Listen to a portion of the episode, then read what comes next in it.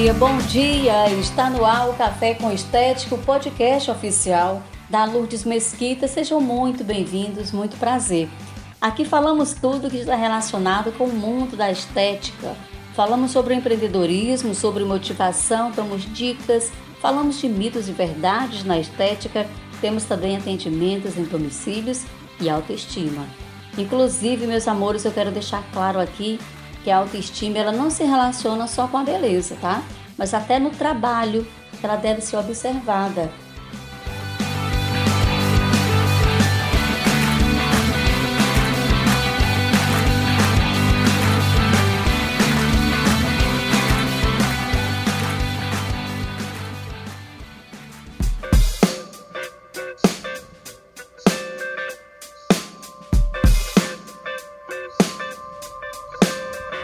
Essa semana eu tive a oportunidade de conhecer algumas profissionais que estão sempre em busca de conhecimentos, é, estão sempre buscando novidades para as clientes e, diretamente falando, elas estão sempre em busca de atrair mais clientes com resultados e assim aumentar, é claro, a sua carteira de clientes.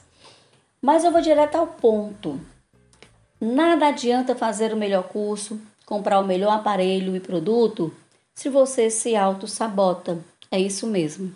Hoje, quantas profissionais elas investem horrores de dinheiro e continuam com o mesmo pensamento, né?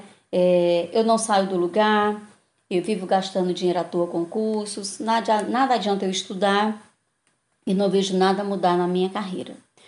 É incrível, mas por várias vezes eu ouvi isso delas. E ainda outras que não dão muita importância para o seu trabalho e assim mesmo culpam o universo né? E culpam também a crise, porque parece que nada dá certo. E aí, diante de tudo isso, sabe o que mais me chamou a atenção? A autossabotagem. Eu comecei a observar que além delas não quererem mudar os velhos hábitos, porque é dessa forma que elas sempre trabalharam, é, elas continuavam com o mesmo pensamento. E isso acontece, gente, na maioria das vezes, perante aquela constante autossabotagem da nossa vida. Essa dificuldade de sair desse piloto automático nos leva a se sabotar e a se boicotar. Então, quantas vezes, né, temos aí tudo nas mãos, um projeto, um sonho, e aí aparece uma dificuldade ou até mesmo ouvimos opiniões que nos deixam para baixo e logo queremos desistir. Os pensamentos negativos, eles são os primeiros a aparecerem. E aí diariamente nós lidamos, né, com isso.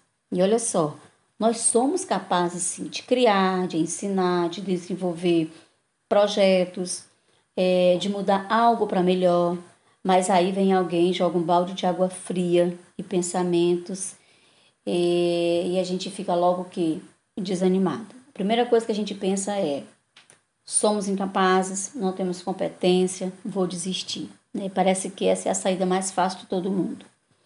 E o mais interessante ainda é que esse processo ele é inconsciente. Então, para isso, é, nós temos que ter consciência de romper essa autossabotagem e assumir a direção por uma vida mais harmoniosa, né? no sentido de promover o autoconhecimento e a orientação da vida, de acordo aí com o que nós desejamos, é claro. E para isso, nada melhor do que você se perguntar: o que eu quero para mim? Como eu quero né, me sentir no futuro. E o que eu noto hoje é que muitas pessoas elas pararam no tempo, ou por falta de interesse, ou por falta de oportunidades, ou apenas por querer continuar onde elas mesmas estão. Então, o que eu estou a te falar agora é: acredite em você, faça coisas que melhorem a você mesmo, se torne o seu maior aliado, invista na sua vida, porque você é e será sempre o seu maior acionista. Quando perceber que está dando atenção a pensamentos pessimistas, mude o foco, respira fundo e mude logo o que você está fazendo e pensando, tá bom? Porque as nossas experiências de vida, elas nunca vão nos definir, né? E muito menos vão nos rotular. Muitas vezes nós vemos aí colados a esses rótulos que acreditamos definirem a nossa identidade. As pessoas, elas nem sempre estão conscientes de sua autossabotagem. Elas reclamam, choram, se isolam, é, desistem porque se acham inferior, acabam desistindo e se acham incapazes de desenvolver algum projeto profissional porque sempre haverá alguém melhor do que elas. Elas estão se auto-sabotando, mas elas não têm consciência disso. Por você quer um conselho? Pare de se auto-sabotar. Pare de achar que todo o seu esforço é em vão. Pare de acreditar que as suas conquistas elas não são adequadas e que seus méritos são uma fraude, por mais bem-sucedido ou capaz que ela seja. Quer outro exemplo? Quando alguém te elogia, você acredita que esse elogio veio apenas porque você é uma pessoa querida e que aquele elogio é apenas para agradar. Você tem que aceitar né, esse retorno positivo e reconhecer é, como alguém interessante, como alguém inteligente. Outro perigo também é sempre se comparar. A comparação é um dos principais sinais da autossabotagem. É preciso saber que a pessoa na qual você se compara pode ser apenas uma fachada e o seu exterior não reflete o seu interior. Tente não se comparar, tá? Mas se inspirar nessa pessoa. Mas lembrando sempre que ela não é perfeita e pode cometer falhas. Ninguém é perfeito, não é verdade? Todo mundo, olha, seja no trabalho, na vida pessoal, comete falhas. E o fracasso, ele é parte da jornada do sucesso.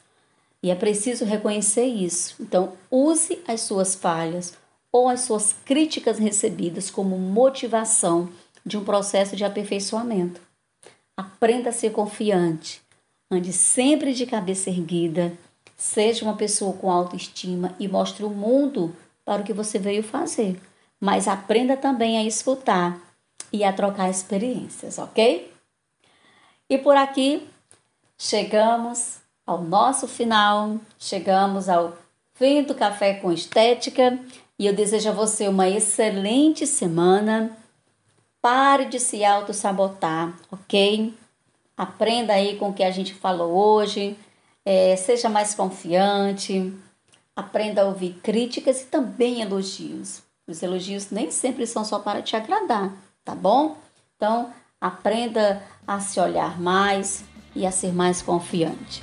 Deixa aqui o meu grande beijo para você. Uma ótima semana de trabalho, muito sucesso. Não esqueça também de me seguir no Instagram e de conhecer o meu canal no YouTube Lourdes Mesquita, trazendo sempre o melhor da estética para você, com dicas e assuntos maravilhosos sobre estética, tá bom? Um grande beijo e até a próxima semana com mais um Café com Estética, o podcast oficial da Lourdes Mesquita.